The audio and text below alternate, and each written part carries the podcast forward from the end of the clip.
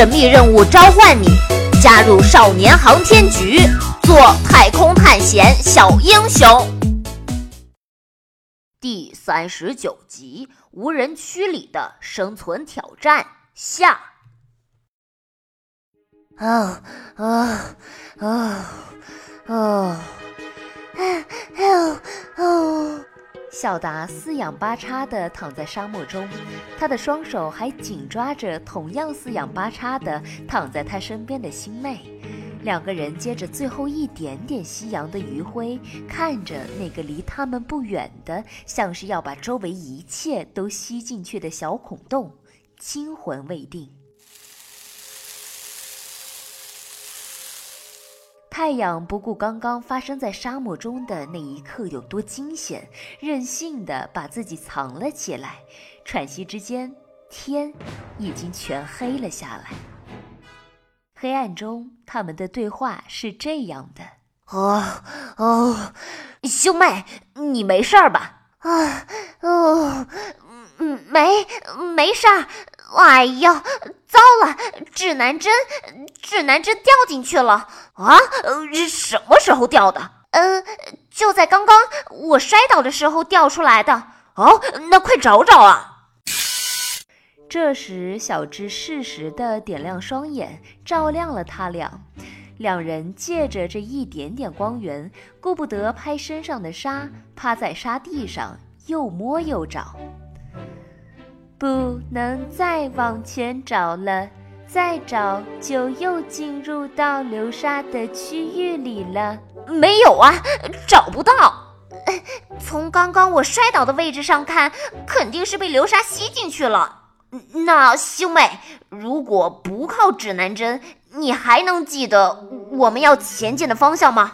啊，记得也没用。沙漠中本来就没有参照物帮助我们识别方向，现在连光都没有了。啊，那那我们怎么才能找到补给站啊？嗯，哎呀，我怎么这么笨啊？啊，现在怎么办啊？星妹沮丧地瘫坐在地上，小拳头不住地捶向面前的沙地。呃，星妹，别急，肯定肯定有办法的。小达拍拍西妹的肩膀，安慰她，站起身来，张大眼睛想看清沙丘的起伏。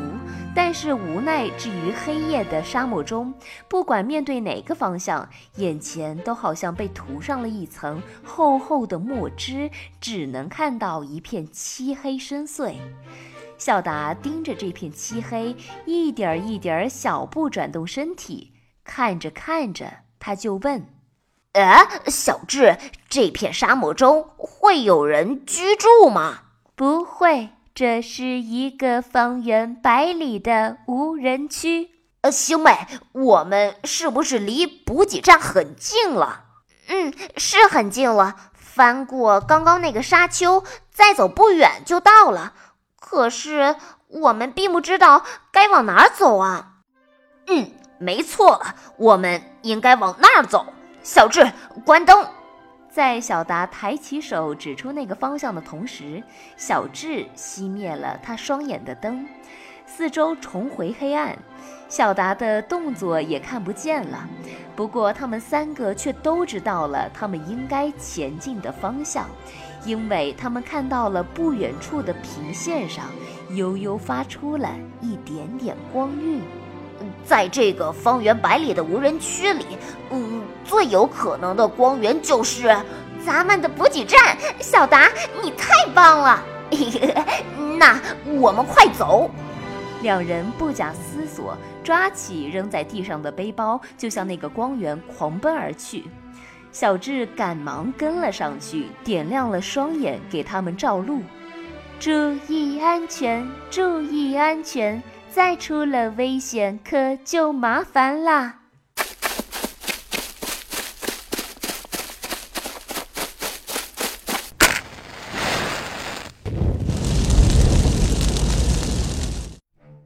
柴火堆上生出了一团跳动的火焰，映红了小达和星妹的脸，还把补给站照得更亮了。所谓的补给站，其实就是沙漠中一个堆放了各种物品、上方悬挂着一个信号灯的据点。也幸亏这盏信号灯给黑暗中的小达和星妹指明了方向。啊，终于暖和起来了！哎，兄妹，快点过来烤一烤，暖和暖和。想不到补给站里给我们留的取暖设施是这么原始的柴火。虽然原始，但火依旧在野外生存中最实用，而且用途也最多。对呀，除了烧水煮饭取暖，火呢还能防野兽呢。这种地方哪会有什么野兽啊？哎，星妹，你快过来烤烤火啊！你在找什么呢？在找我们需要的东西。星妹抱了一大堆东西走过来，一样一样的放在小达面前：水、罐头、一口锅、帐篷、睡袋、地图，确实都是他们现在需要的东西。啊，看来我们的晚饭就是罐头了。啊，怎么办？不管我怎么找，就是找不到指南针。呃，我觉得我们应该呃先吃饭。吃饱了才有力气找东西。吃，吃饱了你就该犯困了。虽然嘴上这么说，星妹还是拿起了罐头和锅，明显是听了小达的建议。小达也默契地在火堆上架起了一个能放下锅的临时灶台，两人开始有条不紊地制作简易的沙漠餐。嗯嗯，哎呦。哇哦，太满足了！呃，嗯，哎呀，感觉吃完一下子有力气了。呃，为什么我吃完觉得更没力气了呢？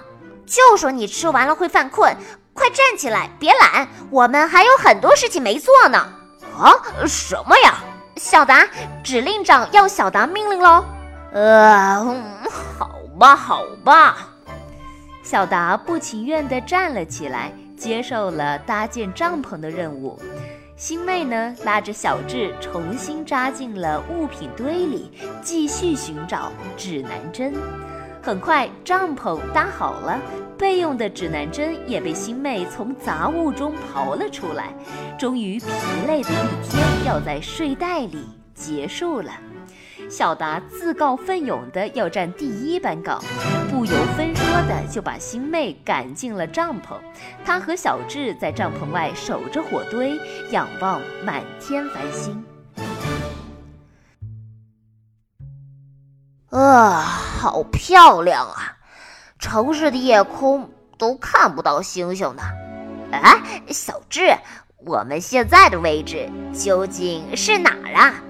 内蒙古中部四子王旗，这里是我们国家一个主要的飞船着陆场所在。哇，好别致的名字啊！一阵沉默。哎，小智，为什么我觉得你自从恢复记忆之后，反而变得不爱说话了呢？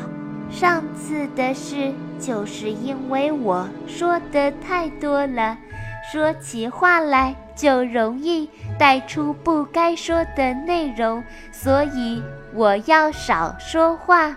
呃，可你不是说过要告诉我们真相，才能更好的完成这项任务吗？这就是我矛盾的地方。又是一阵沉默。这样吧。我给你讲个故事，啊，好啊，好啊，什么故事？讲故事怎么可以不叫我？星妹突然从帐篷里钻了出来，凑到了小达身边。喂，你怎么没有在睡觉？嗯，睡不着啊。再说了，睡觉哪有听故事来的有趣？哎，小智，你快讲吧。好，那是一次史无前例的。秘密任务。